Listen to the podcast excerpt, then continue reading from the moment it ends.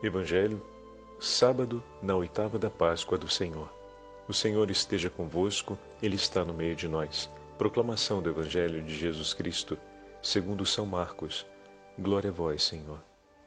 Depois de ressuscitar na madrugada do primeiro dia após o sábado, Jesus apareceu primeiro a Maria Madalena, da qual havia expulsado sete demônios. Ela foi anunciar isso aos seguidores de Jesus, que estavam de luto e chorando. Quando ouviram que ele estava vivo e fora visto por ela, não quiseram acreditar. Em seguida, Jesus apareceu a dois deles com outra aparência enquanto estavam indo para o campo. Eles também voltaram e anunciaram isso aos outros. Também a estes não deram crédito.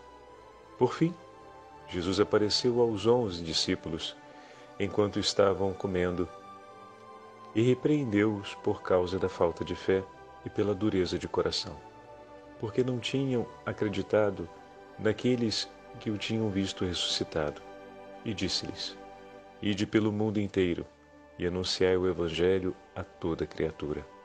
Palavra da salvação. Glória a vós, Senhor.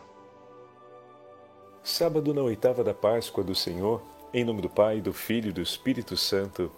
Amém.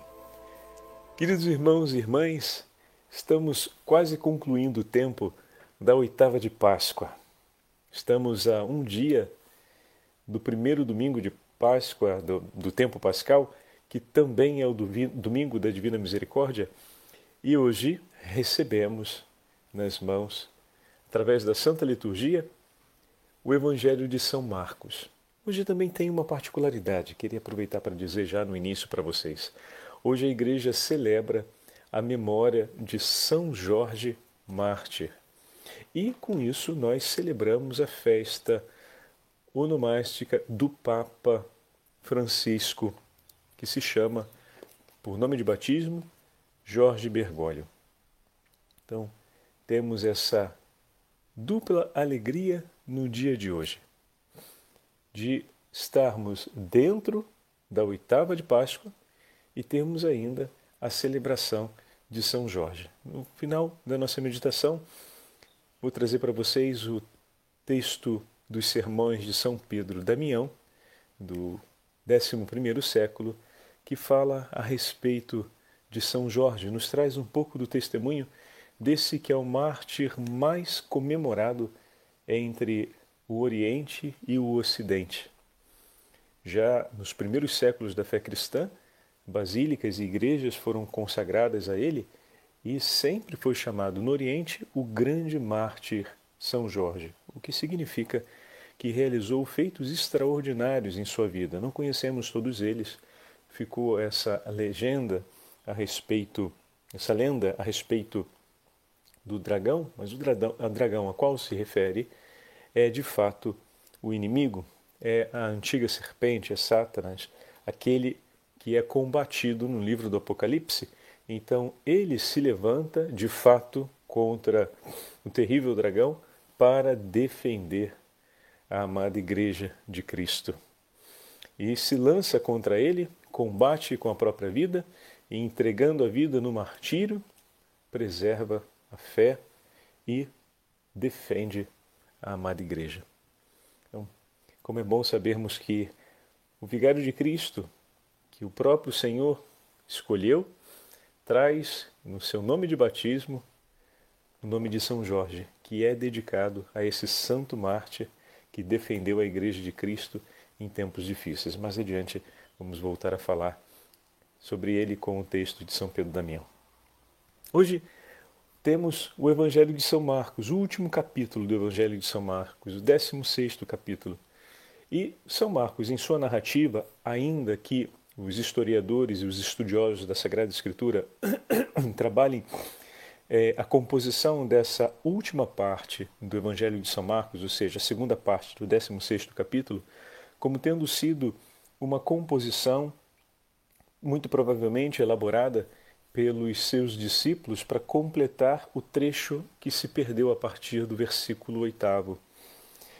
É, então, muitos autores trabalham com esse conceito porque existem algumas diferenças de estilo entre a forma como vem escrito esses últimos versículos e todo o restante do Evangelho. E também os mesmos é, pesquisadores eles percebem claramente que houve uma ruptura no oitavo versículo e que por conta dessa ruptura muito provavelmente não se conseguiu recolher durante, as, durante o percurso dos primeir, primeiríssimos séculos, estamos falando do primeiro século da fé cristã, é, não se conseguiu encontrar esse último fragmento do Evangelho. Então, os próprios discípulos é, fizeram a recomposição dessa última parte do Evangelho. E já Santo Irineu, no século, no século II, cita essas frações do Evangelho de São, de São Marcos, né? o que nos dá uma autenticidade é, significativa a respeito do conhecimento do texto, ou seja, o texto já era conhecido, já era trabalhado pelos padres da igreja e que foi acolhido pela comunidade dos primeiros cristãos, né? ainda que, vamos colocar assim, na ausência da, da pessoa de São Marcos, do, do evangelista, mas o texto completa como obra da da escola, muito provavelmente da escola dos discípulos de São Marcos, foi colocado ali para completar esse, essa última parte do, do segundo evangelho.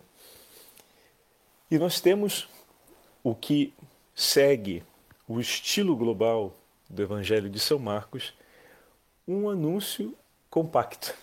Esse é bem interessante, porque o que ouvimos ao longo dessa semana nas narrativas de Lucas, nas narrativas de João, vem compactado nesses últimos versículos do Evangelho de São Marcos. A aparição a Madalena, depois ela que vai ao encontro dos discípulos, anuncia, eles não acreditam, depois aquilo que muito provavelmente se refere aos discípulos de Emaús, aqueles dois que iam para o campo e que voltaram apressadamente para anunciar aos discípulos que tinham encontrado o Senhor. E os onze, mais uma vez, têm dificuldade em acreditar. E por fim, o Senhor aparece para eles, adverte a respeito da dureza do coração, porque não haviam dado crédito ao que foi anunciado e depois o próprio Senhor os encarrega do mandato evangélico, de anunciar o Evangelho a toda criatura. E como o Evangelho de hoje completa a nossa meditação do dia de ontem. O nosso papel no mundo como aqueles que seguem para anunciar e viver a partir da verdade da ressurreição. E bendito seja Deus por todos aqueles que, ouvindo, acreditaram. Eis aqui o próprio Senhor, mais uma vez, confirmando a bem-aventurança que ele mesmo declarou. Bem-aventurados aqueles que acreditaram no anúncio do Evangelho e o tomaram consigo. Olha que delicadeza do Senhor. Como já tivemos a oportunidade de falar, os apóstolos foram as primeiras testemunhas da ressurreição. Então, era preciso que o Senhor aparecesse ressuscitado para eles, e como falamos também anteriormente, estamos diante de um evento inédito na história. A gente às vezes olha com os nossos olhos de hoje o fenômeno acontecendo pela primeira vez na história e julgamos às vezes com uma certa rigidez a limitação dos apóstolos e a experiência dos nossos primeiros cristãos e dos príncipes da igreja, como se eles tivessem uma obrigação quase que fulminante de compreender tudo com total e plena clareza. Me parece que o único coração ali capaz de poder compreender dessa forma é o coração da Beatíssima Virgem Maria, sobre isso não restam dúvidas. Porém, o coração dos discípulos com toda a limitação que é própria de homens feridos pelo pecado, de homens limitados na sua capacidade da compreensão dos mistérios de Deus, de homens vacilantes no vigor da fé, porém com a fé no coração, isso é importante. Vacilar na firmeza é diferente de não tê-la. Então, eles têm a fé, mas vacilam. E o Senhor vem para sedimentar, para alicerçar, como estávamos falando nos dias precedentes, para que eles possam crescer na fé. Cada um dos gestos se cumpre por eles. Mas a coisa bem interessante é que antes de estarem com o Senhor ressuscitado, que é um ponto central e fundamental para a identidade dos próprios apóstolos, eles testemunharam Cristo ressuscitado, estiveram com ele, tocaram nele. Antes disso acontecer, olha que interessante, eles tiveram a mesma experiência que a minha e que a sua. O anúncio da ressurreição chegou até nós, sem que nós tenhamos visto pessoalmente, fisicamente, o ressuscitado no seu corpo glorioso. E daí a gente agora entende, volto sobre a bem-aventurança, bem-aventurado aqueles que viram e acreditaram. A bem-aventurança a partir do gesto de Tomé. Vocês estão percebendo que interessante? Naquele momento, os apóstolos tiveram a experiência vacilante de ouvir aqueles que testemunharam, nós vimos o Senhor ressuscitado. Tiveram dificuldade em acreditar. Mas essa realidade é a realidade que toca a cada um de nós. Bendito seja Deus pela fé que nasce no seu coração, pois é a fé que foi transmitida aos apóstolos, foi transmitida pelos apóstolos e chega até nós. Com que mais ardor os apóstolos não rezam com que grande ardor, perdão, os apóstolos não rezam nos céus por cada um de nós. Eles que no primeiro momento que receberam o anúncio do Senhor ressuscitado, antes de vê-lo, tiveram dificuldade em acreditar. E depois que o viram, bom, se estabeleceu aquele conhecimento, e depois sabemos muito bem que o Senhor os instruiu, não só apareceu e foi-se embora, mas o instruiu no conhecimento da verdade, instruiu-os no aprofundamento da revelação, ou seja, abriu as suas mentes, como escreve o texto de João, e os iluminou. E depois, como estamos acompanhando no livro dos Atos dos Apóstolos, vemos que, de fato, os apóstolos dão o testemunho muito mais consolidado da identidade da igreja cumprindo a missão que hoje ouvimos no Evangelho de Marcos. Né? O texto dos Atos dos Apóstolos é Pedro diante do Sinédrio, o texto de hoje, dando testemunho de que não vão se calar em anunciar o Senhor e que estão em clara obediência a Deus ao cumprir aquilo que nosso Senhor lhes ordenou. Então, existe aqui uma compreensão de fé muito maior do que aquela que precede a paixão morte e ressurreição do Senhor. O que manifesta com clareza que o ressuscitado os instruiu e que o encontro com o Senhor ressuscitado teve um papel fundamental para que o conhecimento da fé se aprofundasse, se estabelecesse com vigor. Né? Então, eles que estão hoje na glória dos céus, como apóstolos, ao olharem a minha e a sua experiência no início do caminho de fé, quando abraçamos a fé no nome do Senhor, do primeiro anúncio que recebemos a respeito da ressurreição de Cristo, você imagina a alegria e a vibração do céu por ver a fé acontecendo no teu e no meu coração naquele momento. Vocês percebem?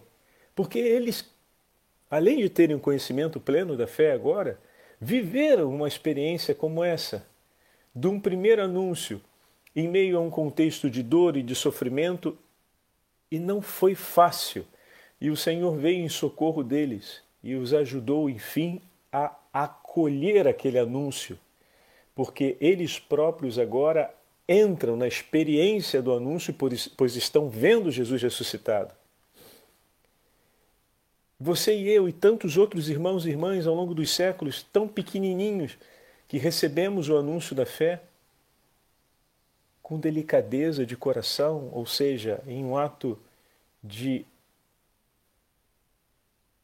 amor, sinceridade, humildade, com alegria, abraçamos a fé, recebemos a fé em nosso coração e a igreja então nos concede a graça do sacramento, com que alegria os céus não cantam esse encontro? Com que grande alegria! E ao mesmo tempo, pensa agora no olhar de misericórdia e na intensidade da súplica dos apóstolos por aqueles homens e mulheres que no primeiro encontro com o anúncio da fé sentiram grande dificuldade em acolhê-lo. Vocês percebem como são misericordiosos eles que provaram essa experiência e que agora conhecem com que grande intensidade não devem pedir ao Senhor: tem de misericórdia, Senhor, desses que agora resistem. Vence-os, Senhor, com o vigor da Sua presença, para que os seus corações se abram à fé verdadeira e dessa forma se unam a nós na Tua Santa Igreja. Com que intensidade, com que paciência, com que amabilidade, com que zelo amoroso os apóstolos não rezam intensamente, não suplicam intensamente a Cristo por cada um dos homens e mulheres que no primeiro anúncio da fé provam uma resistência em acreditar. Pronto, estão percebendo aí? Estão vendo a quem a gente precisa pedir a intercessão? Quando estivermos anunciando a fé ou propondo a fé uma e outra vez a pessoas que percebemos que sentem uma dificuldade em abraçar, olha aí os corações dos nossos irmãos mais velhos que precisam ser olhados na hora em que estivermos nós vivendo essa experiência, olhemos para o coração dos apóstolos, para como eles enfrentaram essa passagem na vida de cada um e como depois o Senhor os levou a confirmar a fé dos irmãos. Você se lembra das palavras do Senhor a São Pedro? Rezei por você e quando for o tempo da conversão, quando ele chegar para ti, quando chegar esse tempo, então vai e confirma a fé dos seus irmãos. Se pensamos pontualmente, pontualmente essa pequenina tempo, esse pequenino tempo de conversão, agora vai e confirma a fé dos seus irmãos, ou seja, com que zelo São Pedro não trouxe consigo esse cuidado por zelar, né? tomo de novo o verbo, pela conversão dos irmãos, assim como o Senhor zelou esperou pela sua conversão, e ao mesmo tempo, com que zelo São Pedro não intercede para que se confirme a fé no coração dos homens, assim como o próprio Cristo ressuscitado confirmou a fé em seu coração. Ou então São Tomé, com que zelo São Tomé não reza para que nós tenhamos a fé firme em nosso coração, confirmada em nosso coração, para que também nós vivamos essa passagem de conversão interior e ao mesmo tempo de confirmação da fé. As duas coisas vêm juntas em um mesmo tempo de graça. Então, que, que maravilha olharmos o Evangelho de hoje juntos e percebermos essa experiência dos apóstolos e ao mesmo tempo percebermos a forma como o Senhor vem em socorro deles e em nosso socorro, para que nós possamos permanecer firmes na fé e em nenhum momento se retira ou se contrai aquilo que o Senhor confiou a todos nós, confiando aos apóstolos, que possamos partir pelo mundo e anunciar a boa nova do seu reino. Que a nossa vida seja um anúncio do tempo da salvação. Escreve Santo Agostinho: Ouvistes o que o Senhor disse a seus discípulos depois da ressurreição? Enviou-os a pregar o Evangelho e eles assim o fizeram. Escutai, meu irmão. O seu eco ressoou por toda a terra e a sua palavra até os confins do mundo. Esse é o trecho do Salmos 19 que se confirma no acontecimento da igreja que segue pelo mandato de seu Senhor. Passo a passo, o Evangelho então chegou até nós e até os confins da terra. Em poucas palavras, o Senhor disse aos seus discípulos e por eles a todos nós, e permanece dizendo o que temos de fazer e o que devemos esperar. Quem acreditar e for batizado será salvo. Marcos 16, 16. Ele pede-nos fé e oferece-nos a salvação. É tão precioso o que nos oferece que o que nos pede parece que nada é diante da grandeza daquilo que nos é entregue. Olha que bonito que ele fala. Ou seja, ele pede fé para que nos entregue a salvação. Para, né? Vou ler aqui de novo. Ele pede-nos fé e oferece-nos a salvação. Poxa, e aí Santo Agostinho faz esse, esse jogo de palavras, né? Poxa, se eu olho para tudo aquilo que ele me oferece, o que ele me pede é tão pouquinho diante disso tudo, né? Ó oh Deus, agora começa ele praticamente uma súplica dentro desse que é o seu sermão 233. Ó oh Deus, os filhos dos homens refugiam-se sob as tuas asas. Tu os inebrias no rio das tuas delícias e da tua infinita ternura. Em ti está a fonte da vida, Senhor. Jesus Cristo é a fonte da vida. Antes de a fonte da vida ter vindo até nós, só tínhamos uma salvação humana, uma salvação semelhante à dos animais, de que fala o salmo: Do Senhor salva os homens e os animais. Mas agora a fonte da vida veio até nós. A fonte da vida morreu por nós. Como poderá recusar-nos a vida aquele que se ofereceu à morte por nós? Ele é a salvação. E esta salvação nos é ineficaz como a outra. Por quê?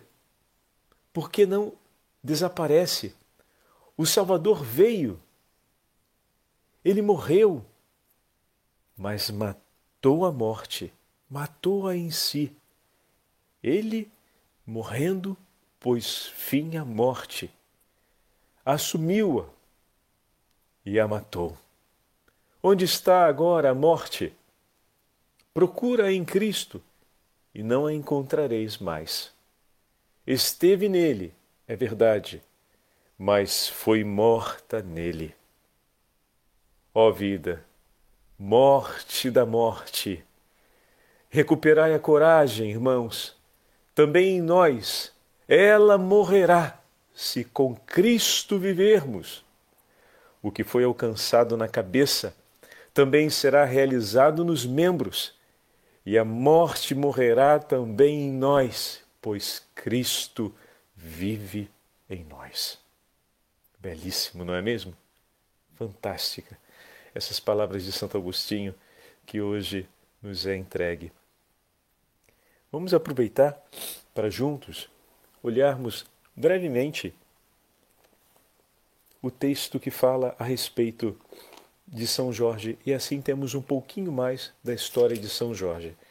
E deixo para vocês a possibilidade de, quem tiver a, a chance, a liturgia das horas hoje, no ofício das leituras, para o sábado da, da oitava, dentro da oitava, na catequese de Jerusalém, nos fala a respeito da Eucaristia. Anteontem falou sobre o batismo, ontem falou sobre o crisma e hoje sobre a Eucaristia.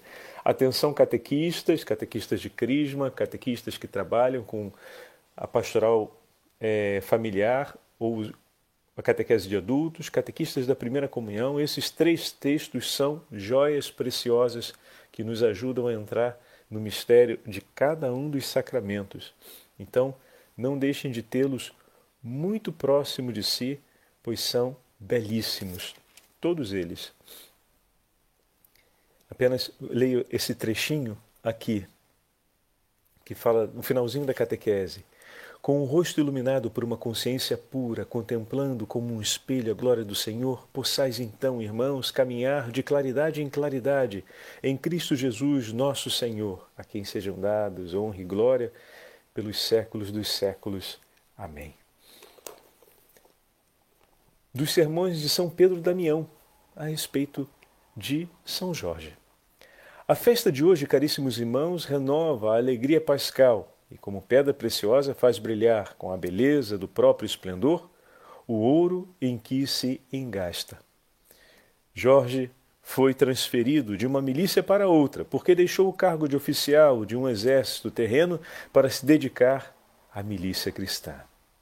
Nesta, como valente soldado, começou por libertar-se dos bens terrenos, distribuindo-os aos pobres. Assim, livre e des desembaraçado, revestido com a couraça da fé, lançou-se na linha de frente do combate como valoroso guerreiro de Cristo. Olha aí, primeiro testemunho de São Jorge, atenção todos os devotos de São Jorge, um homem que amou a pobreza e por Cristo escolheu como seu único tesouro. E nisso se revestiu da couraça da fé, porque viver a pobreza, como nos fala o Evangelho, é possível somente ao homem que tem fé, e lançou-se ao anúncio do Evangelho, como valente combatente de Cristo. Isso nos ensina claramente que não podem lutar com força e eficácia em defesa da fé aqueles que ainda têm medo de se despojar dos bens da terra. Ou seja, a pobreza evangélica é uma condição sem a qual não é possível evangelizar com vigor. Inflamado pelo fogo do Espírito Santo e invencivelmente protegido pelo estandarte da cruz, São Jorge combateu de tal modo contra o rei Nico que, vencendo este, enviado de Satanás, derrotou o chefe de toda iniquidade e estimulou os soldados de Cristo a lutarem com valentia. Então ele continua usando aqui a imagem de São Jorge como soldado para falar do grande rei Inico, que é o rei dinheiro, o rei poder, o rei desse tempo, o rei que move as guerras e que move o flagelo da humanidade. E derrotou esse senhor de que modo? Escolhendo sempre o caminho da humildade e da pobreza assistia ao combate supremo e invisi, o invisi, invis, assistia ao combate o supremo e invisível árbitro que, segundo os planos da sua providência, permitiu que os ímpios o atormentassem por muito tempo. De fato, Jorge entregou o corpo de seu de fato, ele entregou o corpo de seu mártir, Jorge, às mãos dos carrascos. Mas guardou a sua alma com a proteção constante do baluarte inexpunhável da fé. Vejam, caríssimos irmãos, não nos limitemos a admirar esse combatente do exército celeste, mas imitemo-lo também. Eleve-se o nosso espírito para o prêmio da glória celeste, contemplemo-lo com os olhos do coração. Assim não nos abalaremos nem pelo sorriso enganador do mundo, nem pelas ameaças do seu ódio perseguidor contra nós. Purifiquemo-nos de toda mancha na carne e no espírito, como nos manda São Paulo, para merecermos um dia entrar naquele templo da bem-aventurança que por ora apenas entrevemos com os olhos do Espírito.